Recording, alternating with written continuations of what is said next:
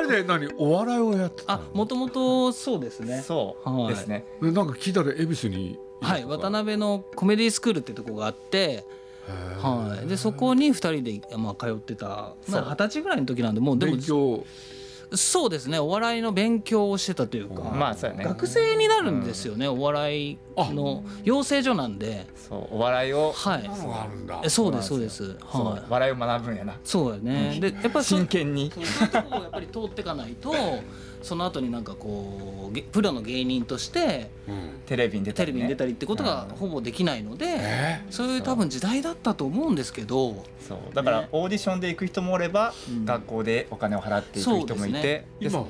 で、まあ、まあ今もこう、まあ、一緒に、えー、と動画を作ったりとか、彼がしてくれててこういう見せ方がいいんじゃないかとかっていうのは、いつ仲良しになったんですか？二人は。うん。うん、中二の時仲良くなって、はいはい。でそれちょっとなんかこうプロレスが好きやったんですけど。うん。そう長野とか天山とか橋本とか、そういうのがすごい好きで。ででも全然いなかったんです友達が。そうしたらプロレス好プロレきがねス好きがおるぞって聞いてはいはい話したら結構してたんで。ああその当時は？そう。はいはい。プロレスを。そうプロレスでちょっと仲良くなって、そっからそう。そうですね、うん。そこはもう今に至るっていう感じやね。そうそうそうざざっくりじゃあもう付き合いとしては20年？そうですね、25年とか、まあ、倦怠期もありましたけど。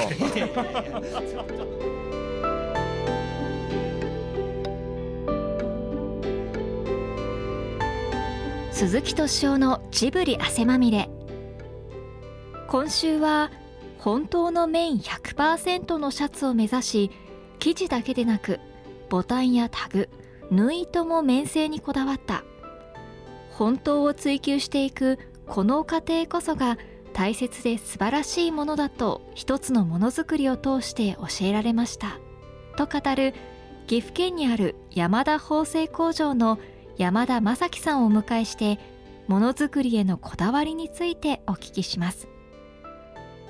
この対談は鈴木さんのシャツを一から作ったことがきっかけで実現しました。出演は他に山田さんの友人の岡田隆久さんそして鈴木さんです。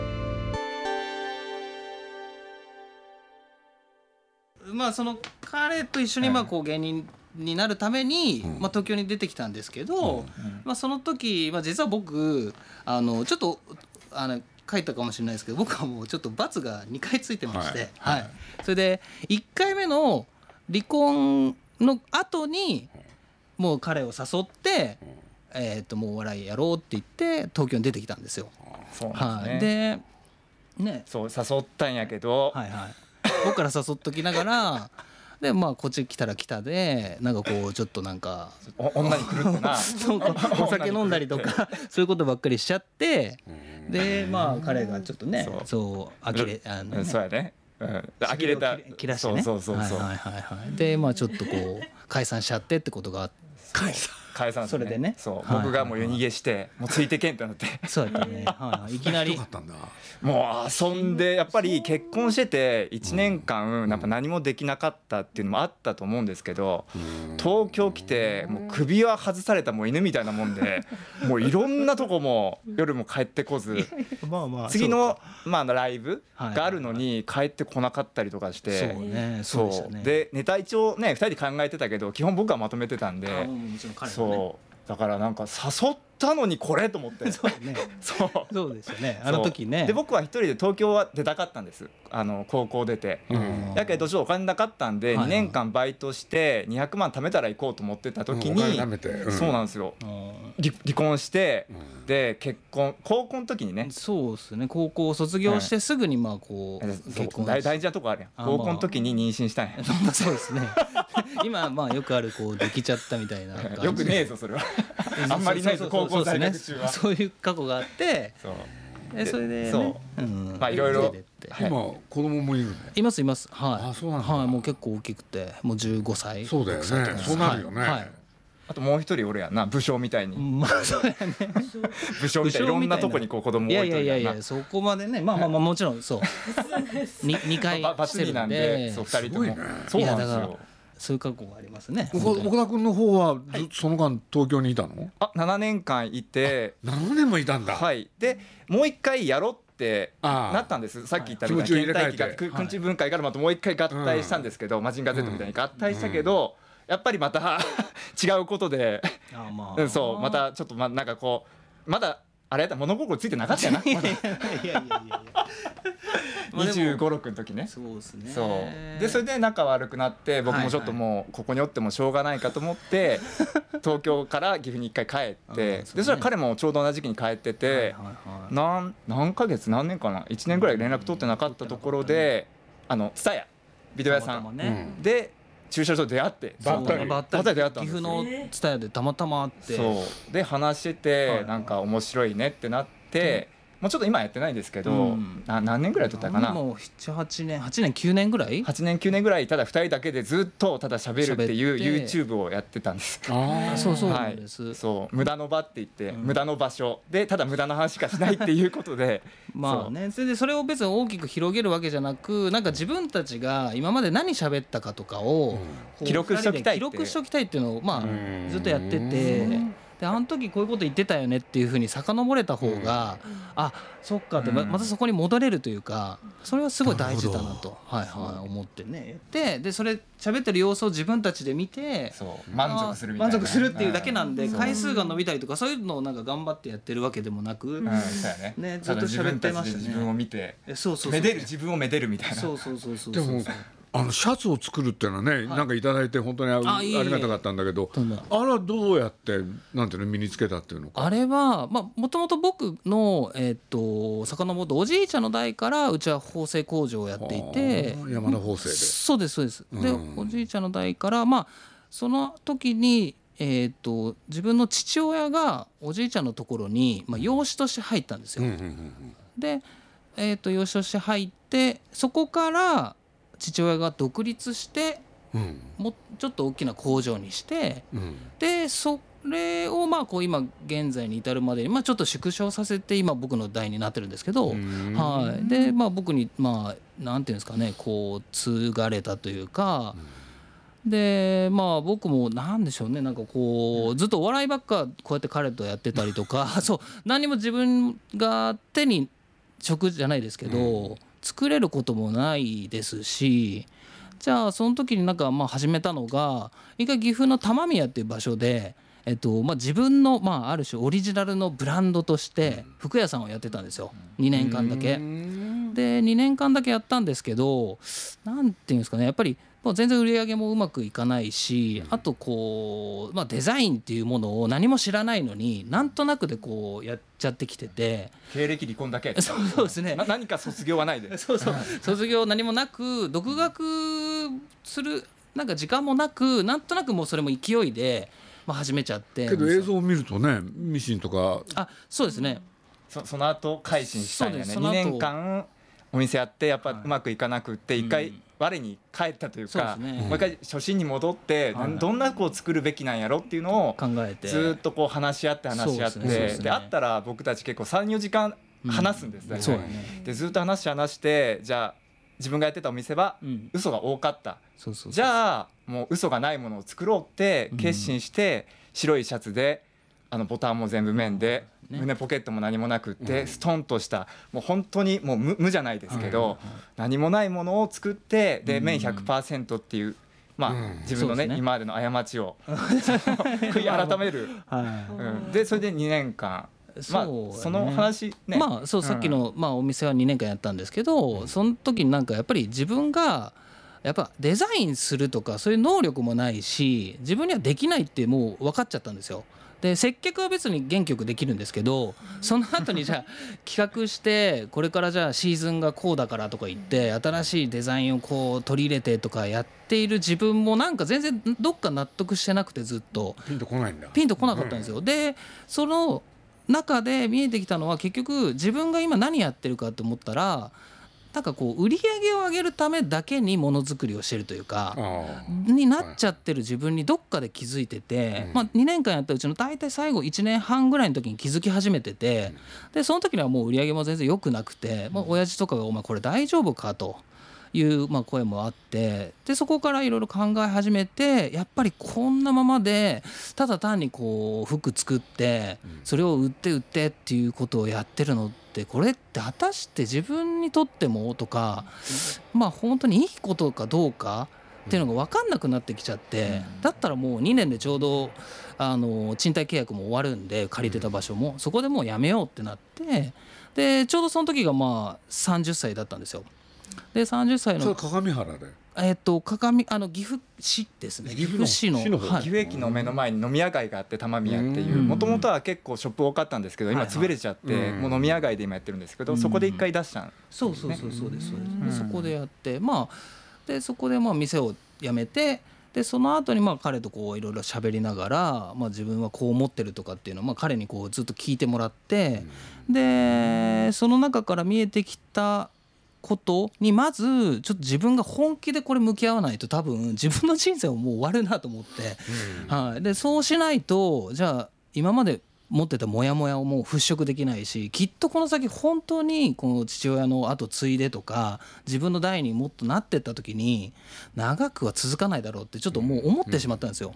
だったらもうそこで服自分で勉強するしかないと思ってでまあどっかの学校に行ったわけでもないんですけど、まあ、もちろんうち縫製工場なんで。親父が技術知ってたりとかもちろんスタッフが技術知ってるんで、まあ、そこにもうもう一回ちょっと教えてもらいながらであそこで勉強し直したんだ。そうですそうです。はい。まあもちろんプラスその仕事の中で見えてくることもいろいろありますしやらなきゃいけない。シャツだけ専門に作る会社だったんですか？違うんですよ。うちはわけじゃなくて。そうじゃないです。もうレディース、まあメンズも軽いものもそうなんですけど、まあレディースのアイテムでもう大体オールアイテム作る会社なんですけど、はい、でもまず大体なんか物を作る時に勉強するのは多分シャツなんですよね大体が、一番あこうはい。なんかこう T シャツとかだとちょっとミシンとかが全然うちの設備とは違うんでうん。でまず僕らの会社ができるって言ったらまあレディースのブラウスとかシャツとか、まあ、メンズのシャツとか、でもそのドレッシーななんかこうなんですかねこうフォーマルなシャツとはまた全然違って、もっともっとこうやわ柔らかくて、まあ、ドレープとかっていうかもうこう生地の流れがなんか特特殊だよね。ちゃんとしたやつだもんね。あちゃんとしたやつです、はいはい、もちろんもちろんはい。そうです。そうですそうです。なんか既製品のいわゆる既製服とはちょっと違うよね。あそうですね、えうん。えもちろん会社でやってるお仕事いただいて受注してる服は、ん。あのブランドさんとかメーカーさんの既製服なんですけど、それをやってる中でやっぱ見えてくることとか、もうちょっとこうした方がいいよねってまあ例えば僕らこう技術者まあ会社の側で思うことと、まあ、ブランドさんが求めることってやっぱ全然違ったりもしますしだったらもう僕らだったらこういうことの方こうした方が綺麗だよねとか、こう見えた方がいいんじゃないかなっていうのを、まあ、どんどんどんどん詰めていったら最終的に出来上がったのが、まあ、今回のその鈴木さんにお送りさせてもらったシャツなんですけど、はい。そうだから、はい、もう本当に自分の中で本気で向き合って初めて作ったシャツなんですよ。うん。はい、それ以外は僕まだそこまで正直作れないんですけど、まあ T シャツとかだったらまあ作れますけどでももうなんでしょうね。まあ今でもまだまだこうクオリティ上げるためにちょっとあ、まあ、職人さんとか別の方に聞きながら今作ってるんですけど、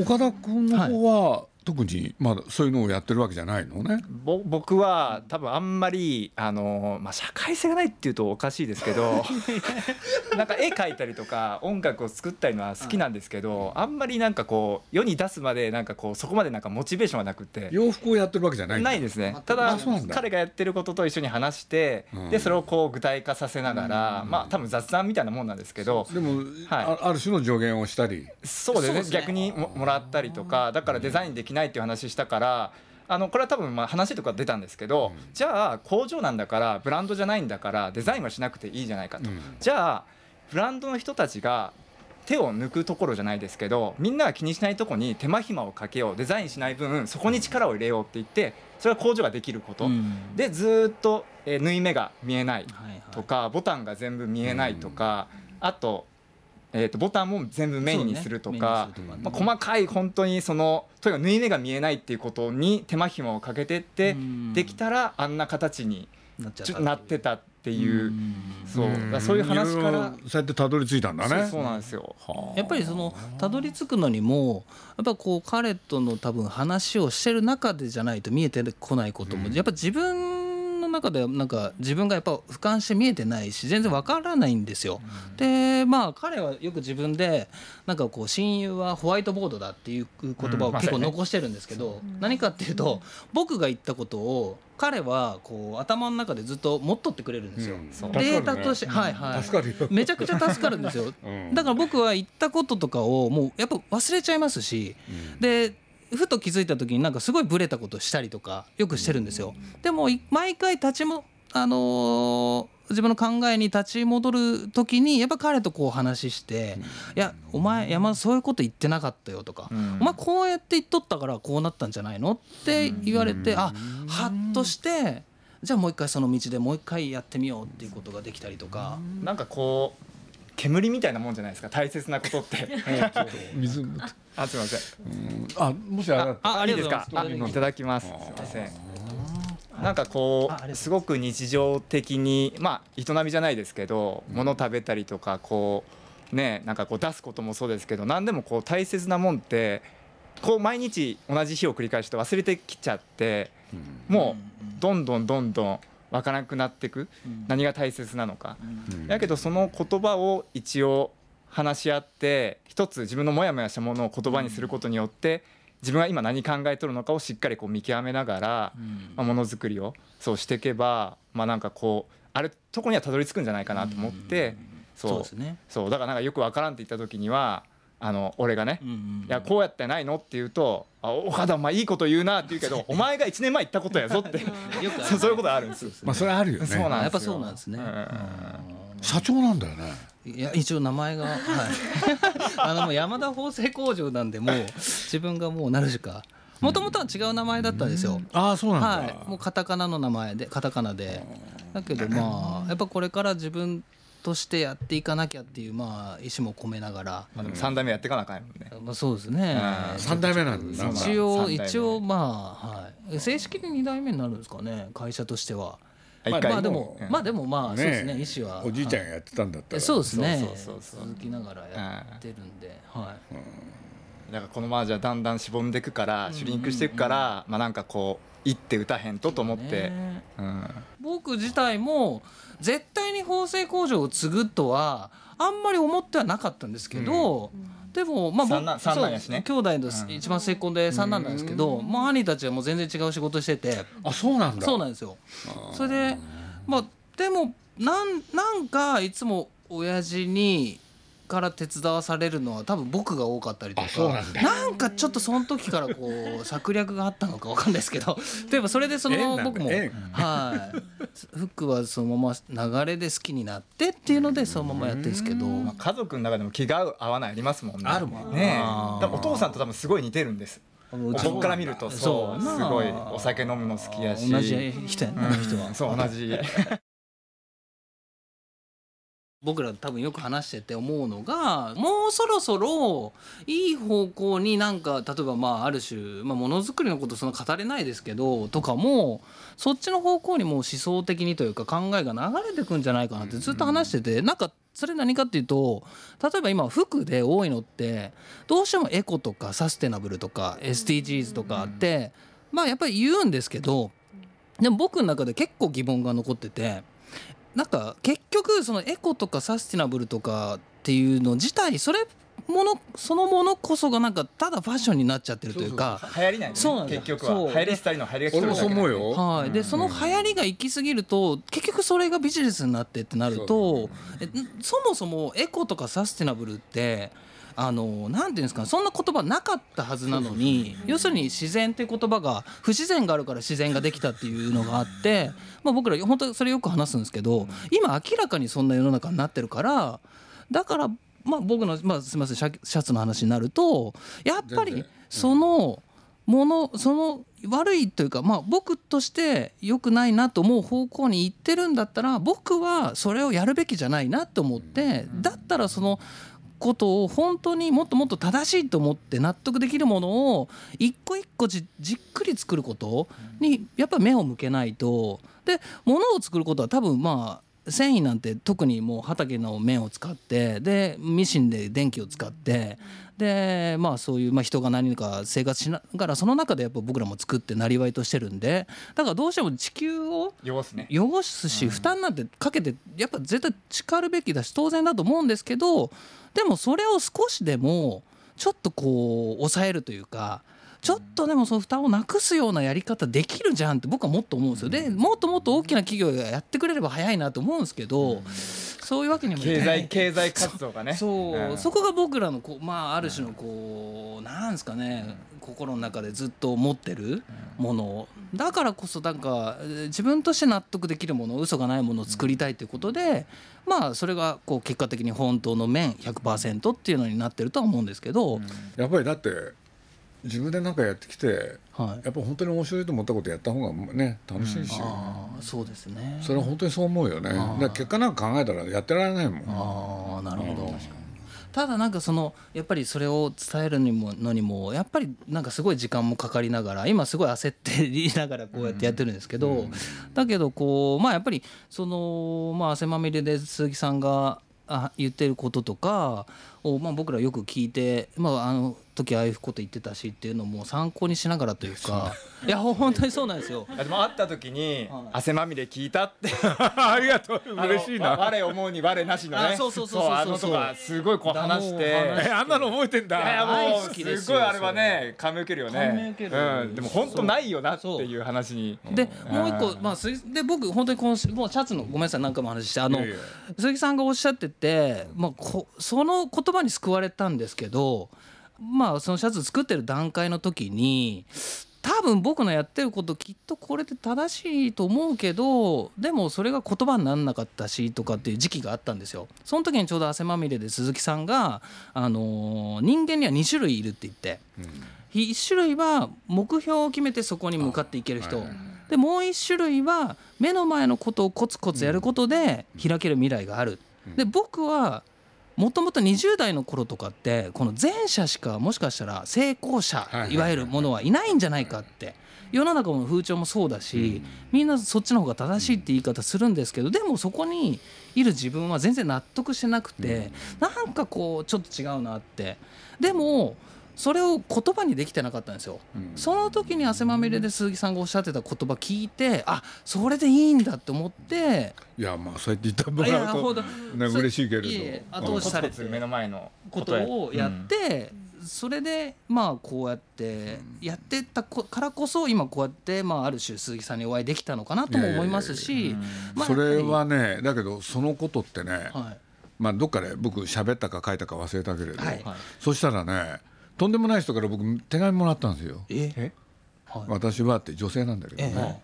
旗から見たら目標を持ってそれに到達すべく努力する、って見られがちだけど、実は違うって、鈴木さんの言ったように目の前のことことことをコツコツやってたらこんなになりましたって。手紙をくれたんですよ。で誰かなと思ったら、ね、俺らの世代には大変な人なんですけれどユーミンっていう人で。いやいやいやいや。知らなかったらビンタされるレベルやな。中島みゆきのライバルやん。えだからびっくりしたよね、ねそういうことに引っかかる人なんだなと思って。本当ですね。うん、面白かった。あじゃあユーミンはうん。目標を持ってやってきたわけじゃなくて。じゃないとはっきりそう言ってた、えーそうなんですうん、自分でねそういうことをね書いてき書いてきてくれたね、はあ。ういやそうなんです。すごいね。体現しとるねじゃあそれは。ね。目の前のことコツコツ。うんうんうんん、いやだってね俺なんか目標なんか持ったことないもん。いやそうちょっと確かに先週ぐらいのやつも書いて、ね、聞聞いてますけど。はいはい。自分がないとかおっしゃってますけど。いやめちゃくちゃ自分あるやんって言いながら。そう。だから自分があるからちゃんと知ってるそう自分がないって。そうかそうか。ん。自分があるない人はさ気づかんや俺気づかんから。分かる。そう僕はそうなんかそんな気がしながら。ねそう。そういう話ばっかりしてるはいだってそれは俺自分だって若い時、はい。な何になったらいいのって本当に分かんなかったよね。これ真剣に考えたよね。ん。どうしようって。はうん。それうあのね格好つけるんでも嘘でも何でもないもん、だからまあ結局は週刊誌の記者になるんだけどそれだってある人のおすすめ、うん。多分合ってるから受けてみなよって。そしたら受かっちゃったもんだから始めたわけで。で自分でね、まあ、映画好きだったけれど、えー、まさか映画の仕事やると思わなかったしね、えー、うん、本当にそうだよ。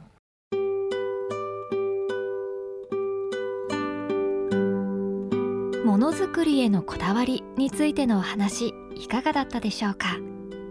来週もお楽しみに鈴木敏夫のジブリ汗まみれこの番組はウォルト・ディズニー・ジャパンローソン日清製粉グループ au ブルボンの提供でお送りしました。